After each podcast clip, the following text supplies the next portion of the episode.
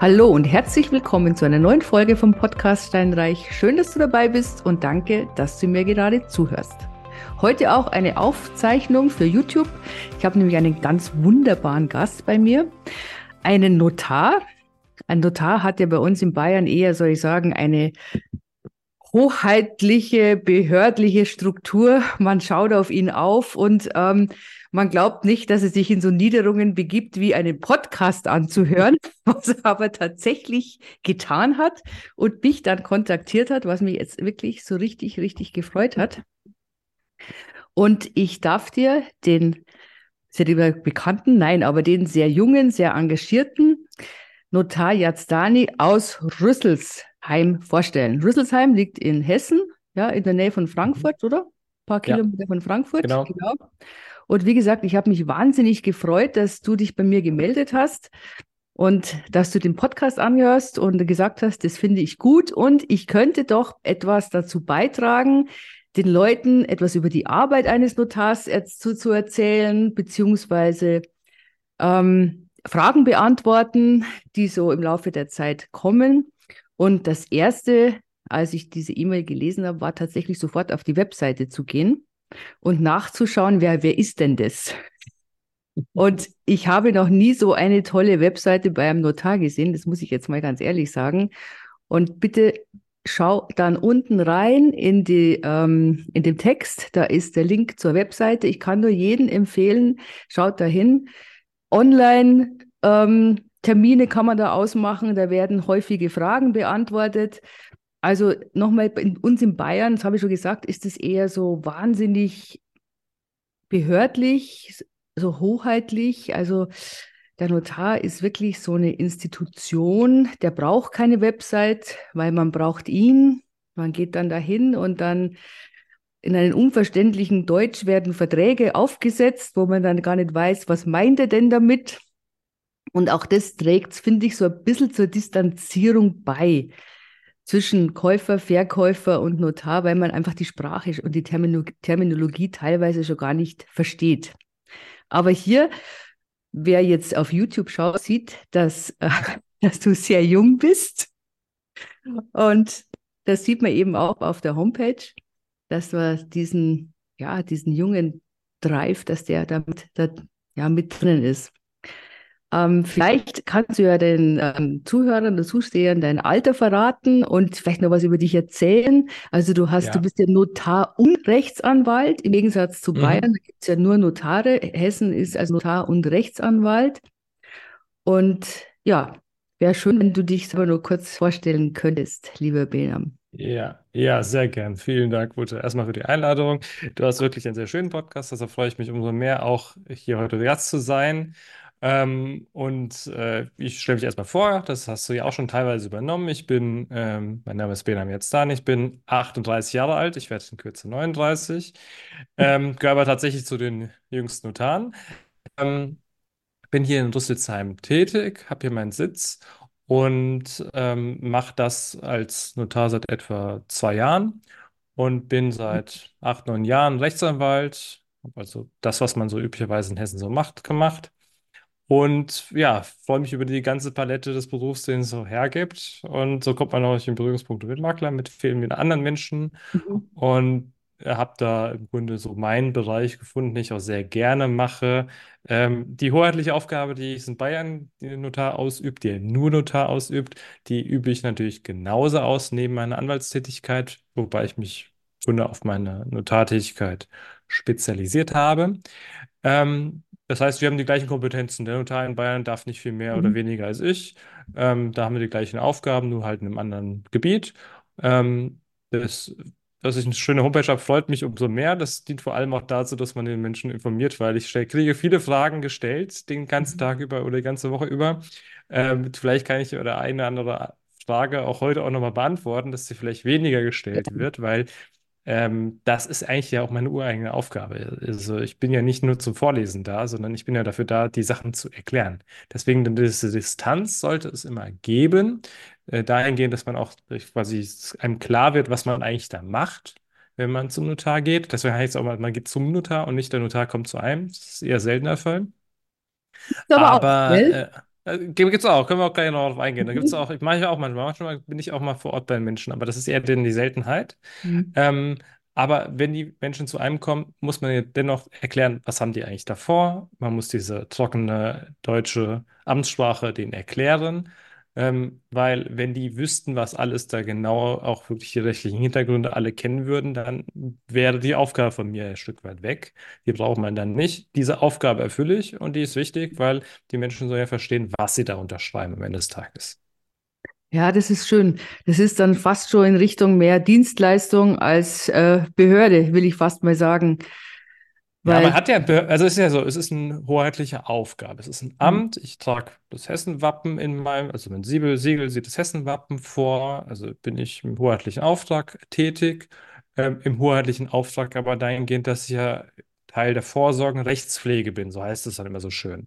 Mhm. Das heißt, äh, ich mache das ja nicht für mich selbst oder ich mache das ja nicht für irgendein Register, also das Handelsregister oder Grundbuch nur in Ordnung sind, sondern ich mache das ja, weil die Menschen ein Bedürfnis danach haben. Die haben Bedürfnis für ein ordentliches Testament. Dann müssen sie ja verstehen, was da drin steht. Oder haben das Bedürfnis, einen Grundstückskaufvertrag vorzunehmen.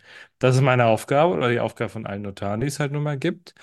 Und wenn sie das halt abschließen müssen vor einem Notar, muss ich denen erklären, was da drin steht. Ich muss nicht erwarten, dass die alles minutiös verstanden haben, aber zumindest die Grundlagen verstanden haben. Und die schwierigen Rechtsbegriffe, die es gibt, ähm, da muss man ein paar Jahre vielleicht äh, entweder mit der Materie vertraut sein oder halt mal irgendwie Jura studiert haben. Das müssen die Menschen ja nicht machen, weil die einmal ein Grundstück im Le- Leben kaufen. Mhm. Äh, umso mehr muss ich halt erklären, was ist denn jetzt nun mal eine Vormerkung, was ist denn, was ist denn die Auflassung, was ist denn überhaupt eine Grundschuld und so weiter. Das muss keiner mitbringen, wenn er zu, irgendwie ein Grundstück kaufen möchte, aber er muss es zumindest erklärt kriegen, damit er weiß, was er da macht. Mhm. Es ist ja ein fundamentaler Unterschied zwischen Rechtsanwalt und Notar. Als Rechtsanwalt ist man parteiisch und als Genau. Notar ist man unparteiisch. Ja. Und was hat dich dann so fasziniert an dem Beruf des Notars im Gegensatz zu dem des Rechtsanwalts? Ist es so, dass man dann vielleicht mal ein Mandat übernehmen müsste für jemanden, wo man weiß, den will man gar nicht so gerne verteidigen? Gibt es sowas überhaupt?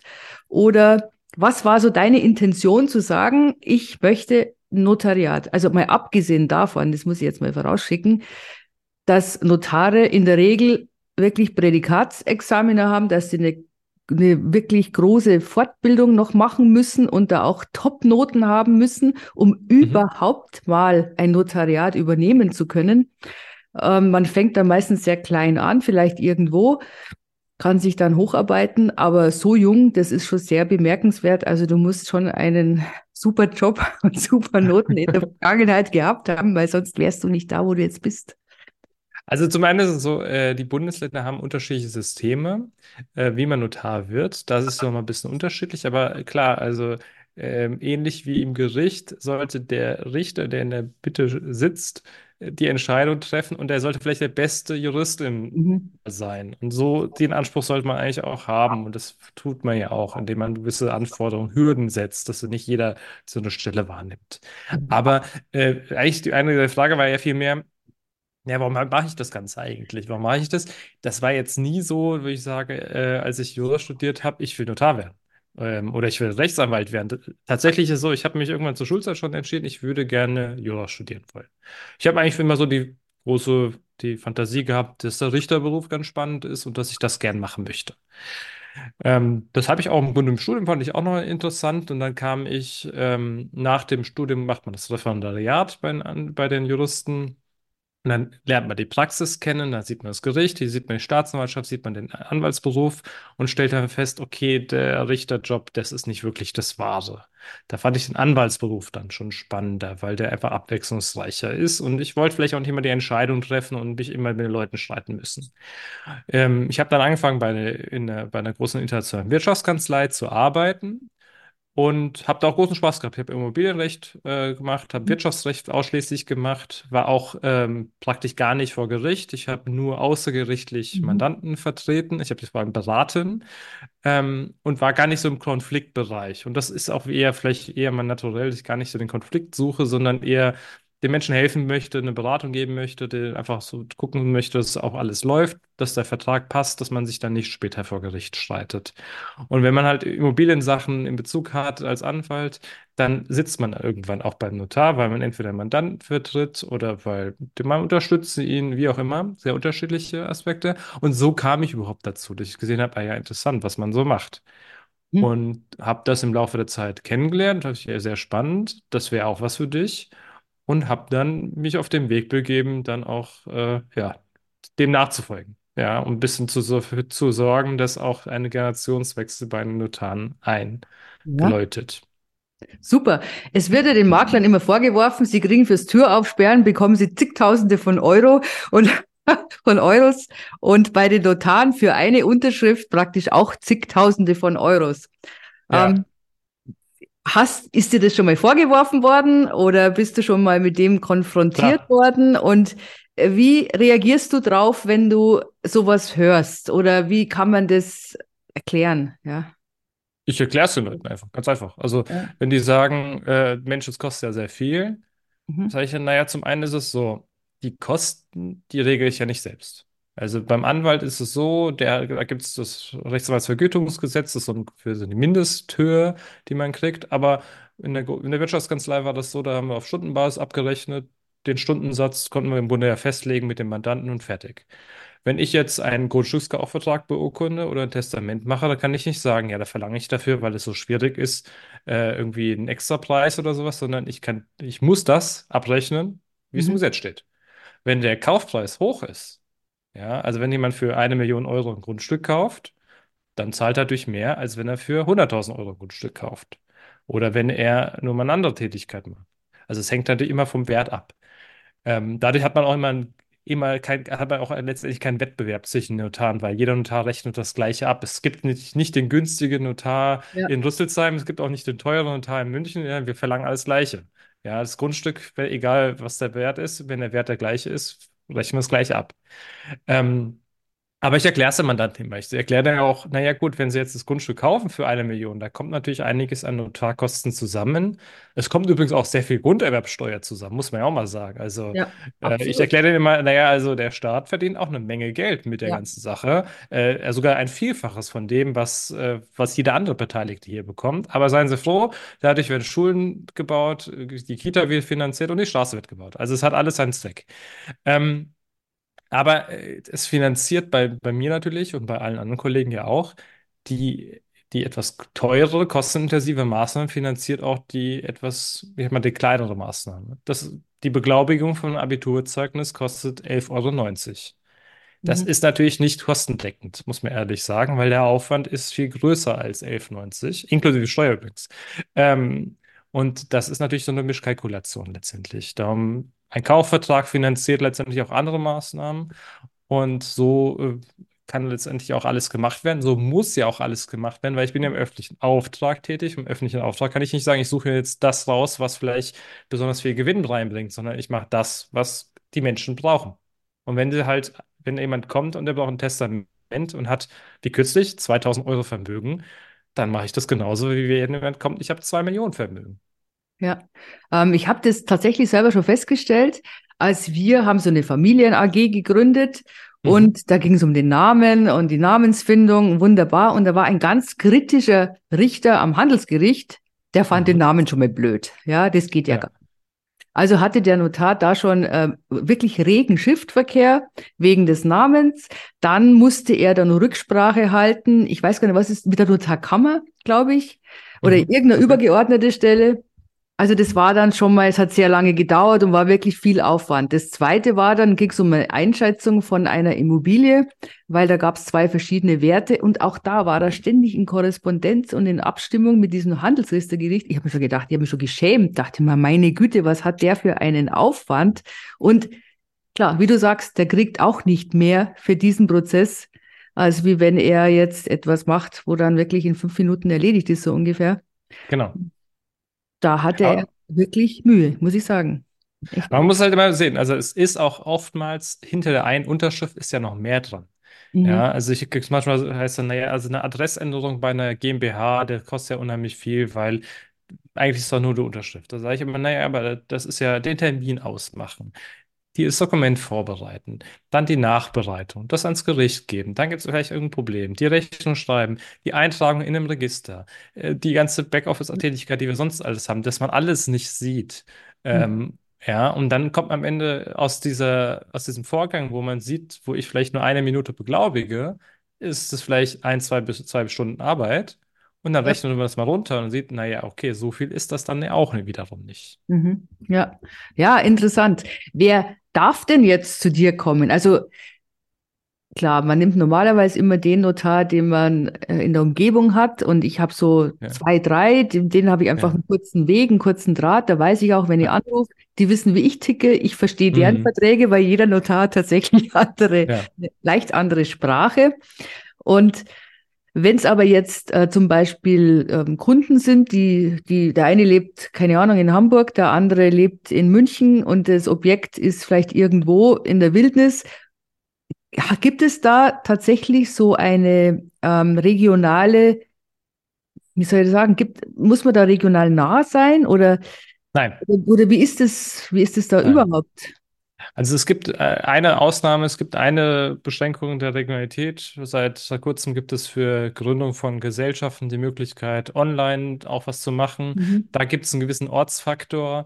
Ähm, aber wenn es das nicht ist, äh, sondern wenn es um einen Grundstückskauf beispielsweise geht oder um Mhm. Testament, da spielt es keine Rolle. Egal, wo ich wohne in Deutschland, ich kann zu Mhm. jedem Notar meiner Wahl gehen.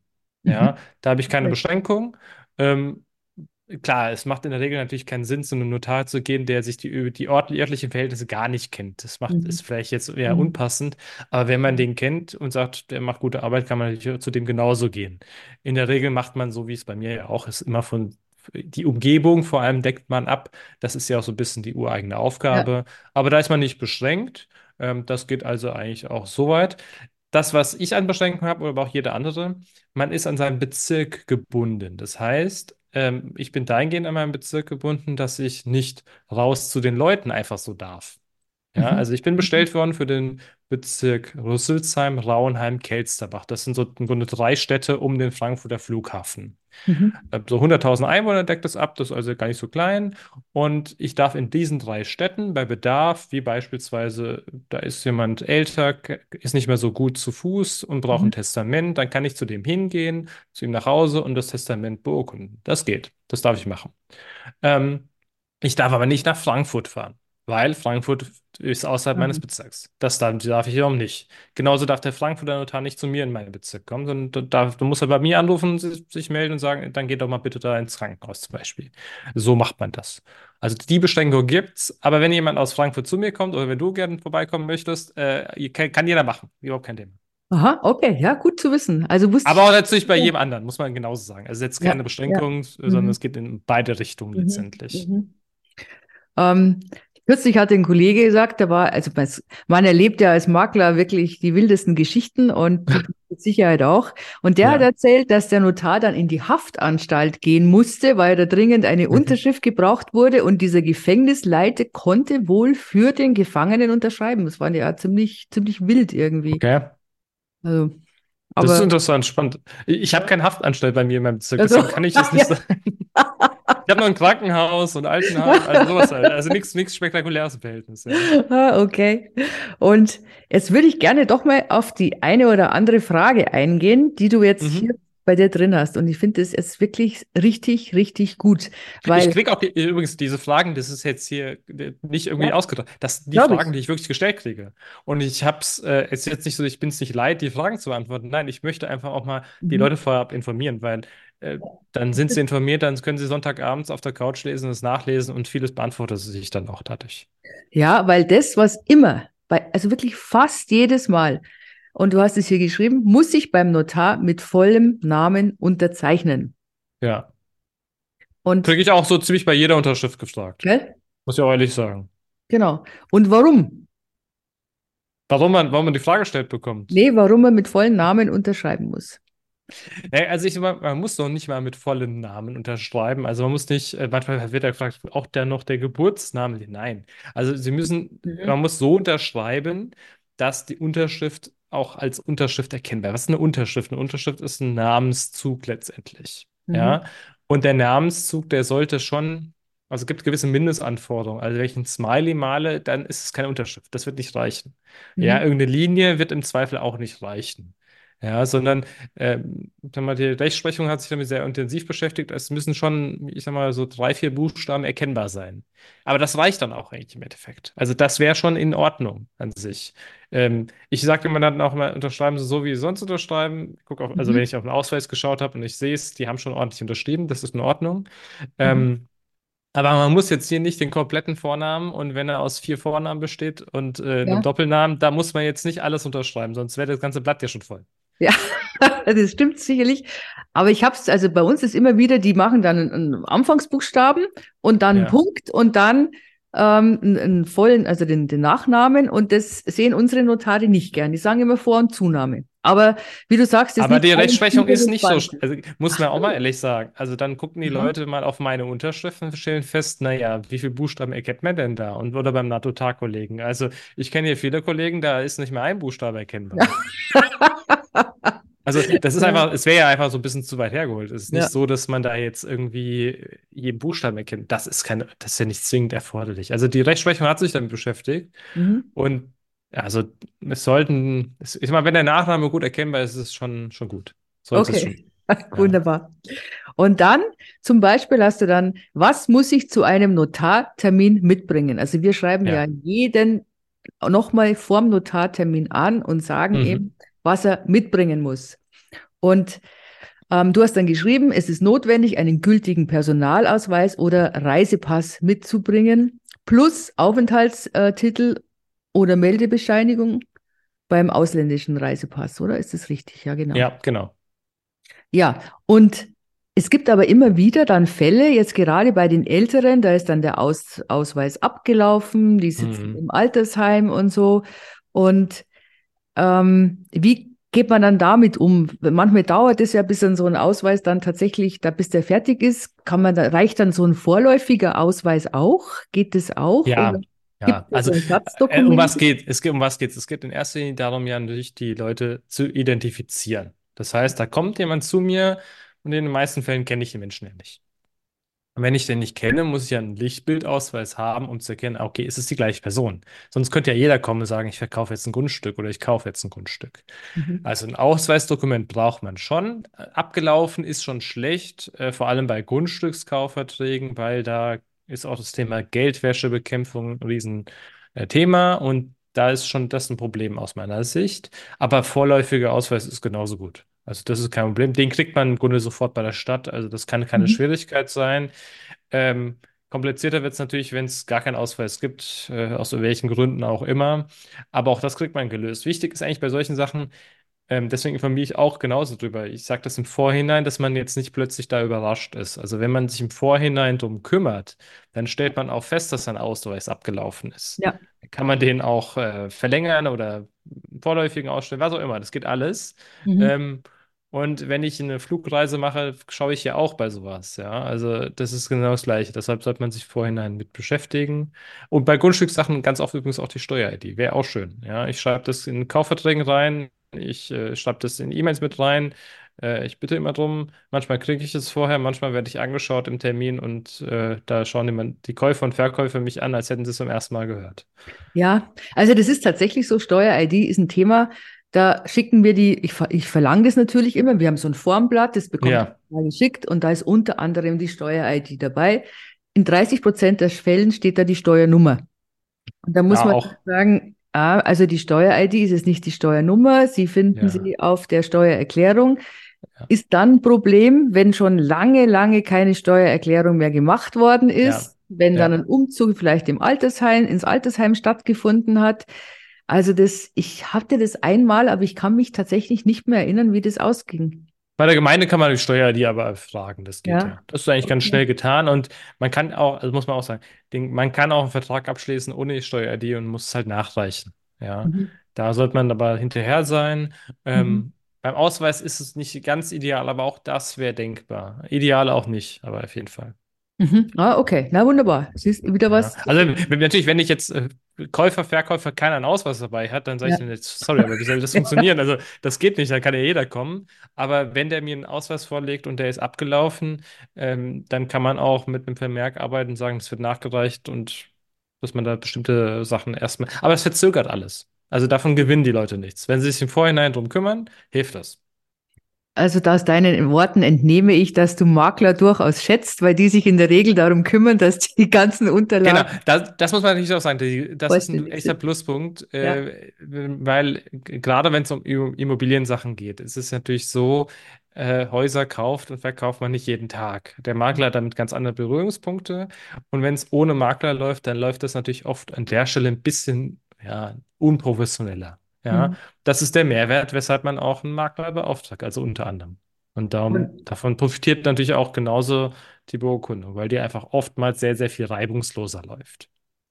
also das, es ist ja so, die, die Meinung oder von einigen die Meinung ist ja, ah, ich gehe zum Notar und wenn ich zum Notar gehe, dann ist alles gut. Der Notar, der passt auf mich auf und der Ja, schaut, dass ich nicht über den Tisch gezogen werde und so weiter.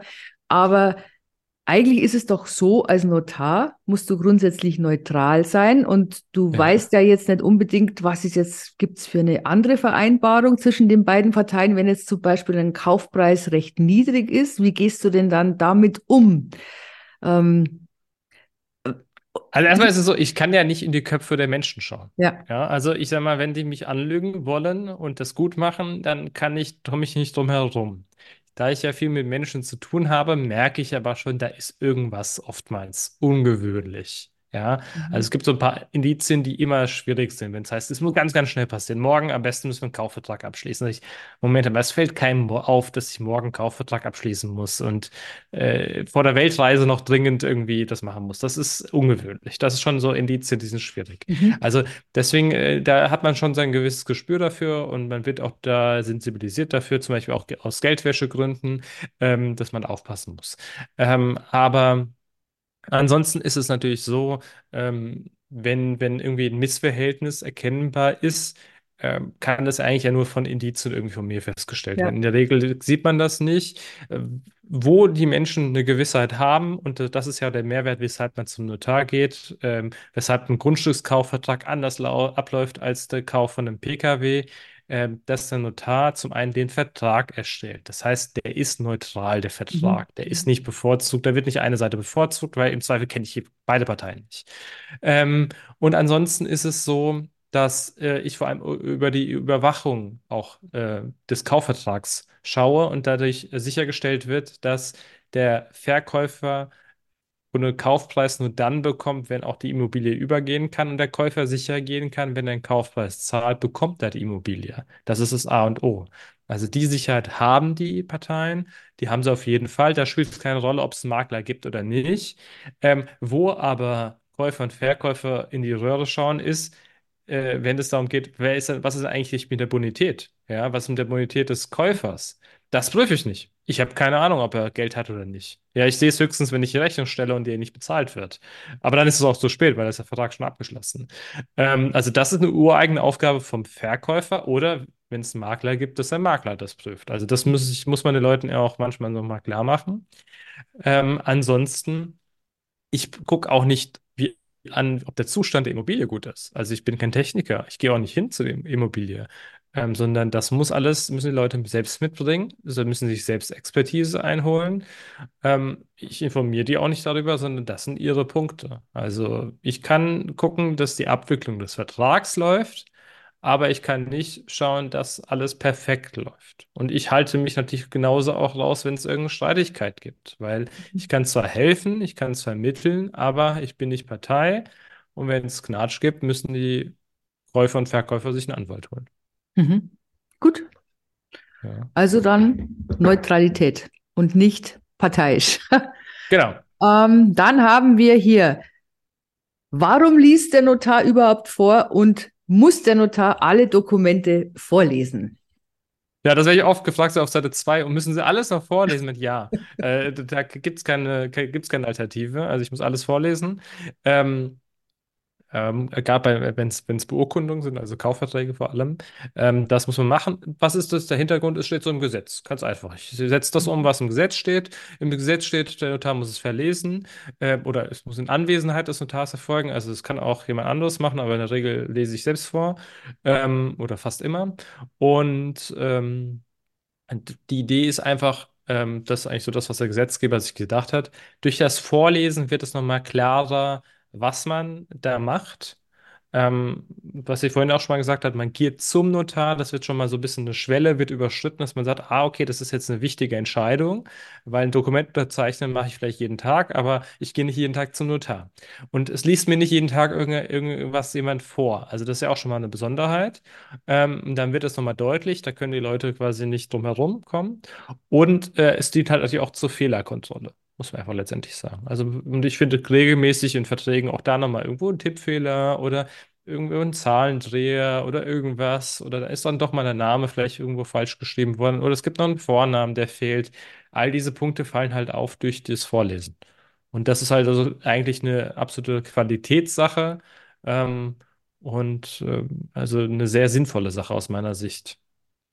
Ja, aus meiner Sicht auch. Und ähm, ich finde, es ist auch wichtig, dass die, die Leute wissen, wenn man jetzt, man bekommt ja, bevor man zum Notar geht, den, den Vertragsentwurf zugeschickt, mhm. dass man tatsächlich immer noch im Vertrag etwas ändern kann. Dass man jetzt nicht daran ja. gebunden ist, weil es gerade da so drin steht, sondern manchmal kommt man tatsächlich während des Vertrags, während des Vorlesens drauf, Mensch, wäre es vielleicht nicht sinnvoller, dieses oder jenes anders zu machen und ähm, die Leute, die, also die trauen sich dann, so, ach, da kann man das nur machen während den Termin. Ja, kann man. Ich versuche zwar schon immer, dass das vorher so perfekt wie möglich ist. Gerade zum Beispiel, wenn so Betreuungsfälle sind, damit mm. das Gericht kriegt er das vorher geschickt, damit da keine inhaltlichen Sachen sind. Aber letztendlich, also es ist wirklich bei jedem zweiten Termin wird das eine oder andere, eine offene Kleinigkeit, wird dann noch mm. geändert im Vertrag, also im Termin. Ja. Das ist alles okay, das funktioniert auch alles gut, aber klar, größere Sachen sollte man vielleicht vorhinein klären. Das heißt also, man sollte sich Mhm. den Vertrag vorher durchgelesen haben. Ja, also ich habe das auch schon gehabt, dass dann heißt irgendwie, äh, im Vertrag steht dran, stand drin, die Immobilie war nicht vermietet. Und dann seid ihr doch, doch, es gibt Mietvertrag, der wird auch übernommen. Und jetzt, gut, da muss ich halt eine Seite im Vertrag ändern. Das kann schon mal ein bisschen aufwendiger sein. Oder wenn es so Sachen gibt wie äh, so Spezialfälle, da wird Niesbrauch bestellt als Teil der Kaufpreiszahlung oder so. Also etwas komplizierte, exotische Fälle, das muss man im Vorhinein schon, sollte man Vorhinein sagen, äh, weil das kann man nicht mal im Termin in fünf Minuten nebenher machen. Das ist, wäre einfach nicht realistisch.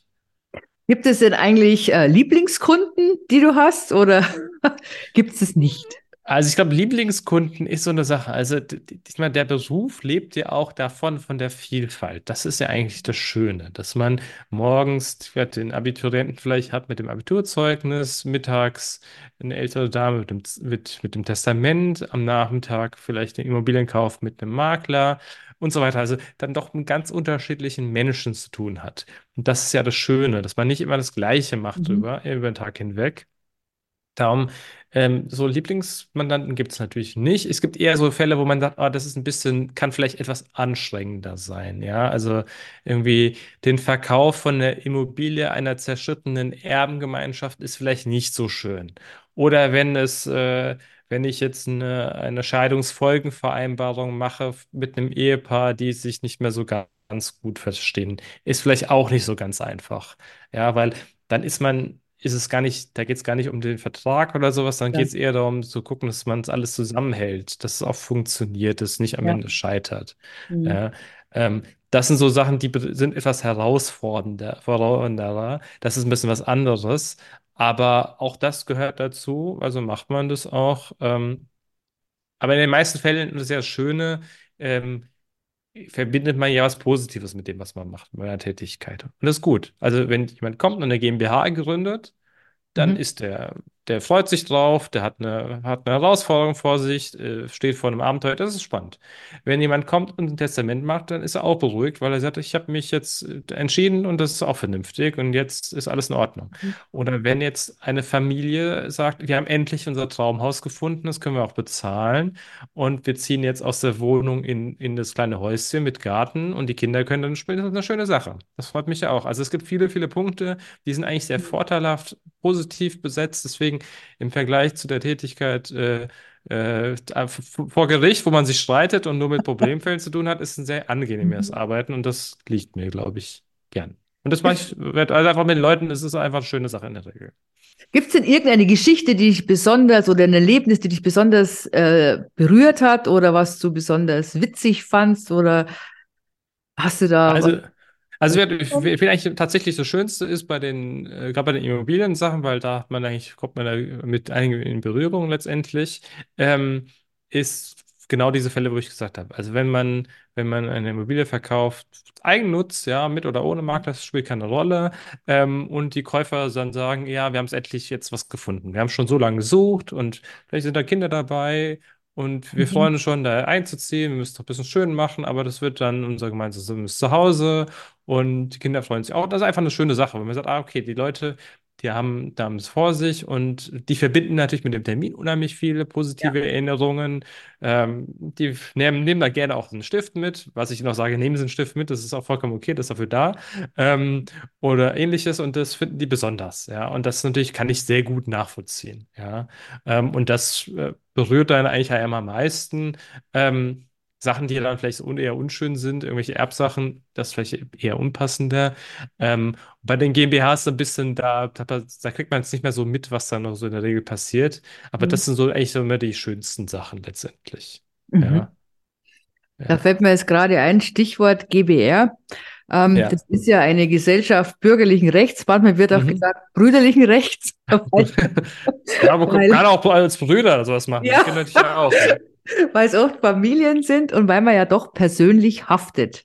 Ja. Und jetzt ist mir ähm, vor, ich glaube, vor einer Woche habe ich das gelesen von einem Anwalt, dass sich das Recht nun ändert, gerade in Bezug auf Transaktionen, dass diese GBRs, ähm, die jetzt Immobilien haben, Mhm. dass die, wenn die sich nicht in einem bestimmten Register eintragen, was ja eigentlich der Vorteil der GBR war, dass man sich nirgendwo eintragen musste, man brauchte keinen Steuerberater und keinen Notar, Ja, nichts, ähm, dass man das jetzt machen muss. Ansonsten könnte man keine Transaktionen durchführen. Ich weiß nicht, könntest du da kurz was dazu sagen? Weil das ist doch ja. wichtig, weil ich habe doch wirklich Kunden auch, die jetzt gerade, wenn sie sich mit dem Vermögensaufbau mit Immobilien beschäftigen, für die eine GBR durchaus ja eine Ja, ist. das ist eine beliebte Variante. Das ist Ja, genau aus ja, den Gründen, wie du genau. es geschrieben hast. Also Ja. zum neuen Jahr hin tritt eine Gesetzesänderung in Kraft, das ist richtig. Ist auch schon etwas länger im, im also länger bekannt, so in den Fachkreisen, aber breitet sich so langsam erst aus. Ich glaube, erst richtig spannend wird es zum neuen Jahr hin, weil erst dann ist es dann wirklich wirksam. Ähm, und da ist es tatsächlich so, bisher konnte man mit der GBR einfach so im Grundbuch stehen, das war alles in Ordnung. Ähm, und jetzt ist es so, wenn man als GBR aktiv werden möchte und Änderungen vornehmen möchte zum neuen Jahr hin, ähm, muss man dann vorher im Gesellschaftsregister eingetragen sein. Ähm, das macht man dadurch, indem man zum Notar geht und eine äh, Anmeldung zum Gesellschaftsregister abgibt. Das ist für einen überschaubaren Betrag, ähm, ich glaube etwa 100 Euro müssten es sein, ähm, auch machbar, dass man es anmeldet. Dauert dann ein paar Wochen und dann ist diese Eintragung passiert und dann war es es auch letztendlich. Das ist eigentlich so das A und O. Weil man muss natürlich auch Änderungen beim Gesellschafterbestandteil auch dann in Zukunft einpflegen. Ähm, aber das ist jetzt keine so Riesensache aus meiner Sicht. Das lässt sich machen. Wichtig ist auch da wiederum, man muss es halt dann vorbereiten. Wenn man weiß, ah, okay, zum neuen Jahr hin habe ich irgendwas vor, als GBR zu kaufen, zu verkaufen, eine Grundschuld zu bestellen oder irgendwas anderes, dann sollte ich das halt rechtzeitig machen. Kann ich übrigens jetzt auch schon mal einstoßen, wer es möchte. Das gilt genauso. Und ist es dann, also beim Handelsregister gibt es ja dieses Handelsregistergericht, gibt es dann bei dem Gesellschaftsregister, gibt es das dann auch? Ist es Ja, dasselbe? läuft genauso ab. Ja, läuft, ist, glaube ich, auch von den gleichen Zuständigkeiten. Also dann gibt es ein. Gesellschaftsregister beim Mhm. gleichen Gericht. Äh, das ist ja auch wie beim Vereinsregister. Also Mhm. Ja. das Gericht hat das Gesell Handelsregister, hat das Gesellschaftsregister, hat das Vereinsregister und keine Ahnung welches Register noch. Mhm. Ähm, und so wird es dann gepflegt. Ja. Und weshalb ist denn das jetzt gemacht worden? Weshalb kam diese Gesetzesänderung? Was ist da der, der Grund? Na gut, es ist halt, also bei der GBR gab es dann doch schon einige rechtliche Themen, die es in der Vergangenheit gab, ähm, die dann immer nur so halb gelöst wurden und man hat halt kein Register gehabt. Und um da einiges an Rechtsunsicherheit und Intransparenz, äh, Mhm. Abzuschaffen, ist das eigentlich vor allem gekommen. Mhm. Also In das, der Sache ist es jetzt aber auch nicht so ein schwerwiegender Eingriff, ja. Und auch die Kosten Mhm. und der Aufwand, den man da hat, hält sich dann auch aus meiner Sicht in Grenzen. also man Vor muss, allem auch, weil es ja nicht der Normal, es ist ja nicht so, Eheleute kaufen sich eine Immobilie und sind automatisch eine GbR, die dann so eingetragen wird. Nein, das ist es ja nicht, sondern das ist vor allem halt bei bei den Vermögensgesellschaften Mhm. und da ist ja dann ein bisschen Organisation in in der Regel ja auch dabei und dann kann man das ja auch mal machen. Also so schlimm halte ich das jetzt tatsächlich nicht. Okay, also das heißt, man muss jetzt dann nicht, so wie bei der GmbH, einen Steuerberater dann zwingend haben, der dann Bilanzen erstellt oder sonst irgendwas. Nein, es wird überschaubar. Ich glaube, das, da, das hat jetzt mit dem Register weniger zu tun. Also Okay. wenn's, wenn man vorher irgendwelche steuerlichen Folgen hatte, muss man die auch danach einhalten. Aber das ist eher unspannend. Ähm, ansonsten ist es so, wenn die GbR im Grundbuch steht und die ändert sich nicht, dann muss man ja auch nicht eingetragen werden im Gesellschaftsregister. Spannend Ja, wird es halt, wenn es tatsächlich um eine Änderung geht. Ja, ja, also jetzt keine Angst, nur weil man als GbR im, äh, im Grundbuch steht, heißt es nicht, dass man am ersten, nee, am zweiten Januar zum Notar muss deswegen, ähm, sondern erst, wenn man dann wieder was machen möchte. Dann, darum geht es dann wieder. Okay.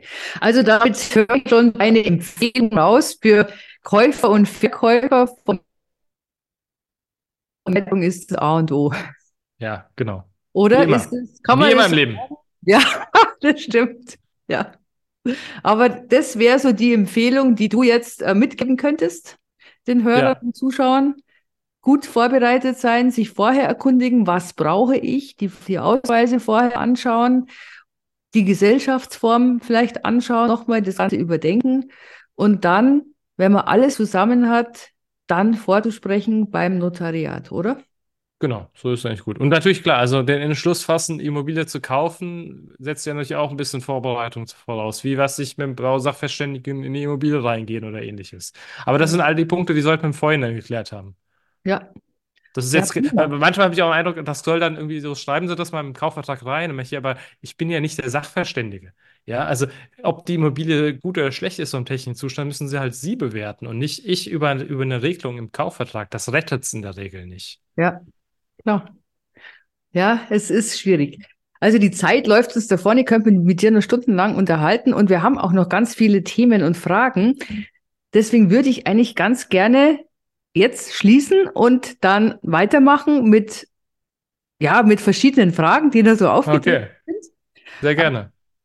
Das wäre toll, wenn wir das machen könnten. Wir haben ja jetzt von dir den, die Empfehlung bekommen, was man alles machen sollte. Und ich glaube, dass wir dann einfach noch einen zweiten Podcast und einen zweiten YouTube nachschieben, Mhm. weil es ist wirklich spannend. Und nochmal, ich freue mich total, dass ich hier so einen Notar habe, weil das ist halt so diese graue Eminenz, in deinem Fall jetzt nicht. Äh, bei mir die Haare noch schwarz, also ich, das geht alles noch. wir sprechen Vielleicht werden, werden die mal grau. Ja.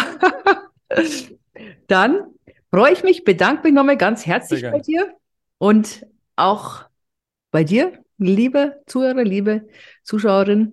Ähm, Wenn es dir gefallen hat, gib uns doch bitte fünf Sterne, empfehle uns weiter und sei bitte unbedingt beim nächsten Mal wieder dabei beim Interview mit unserem wunderbaren Notar.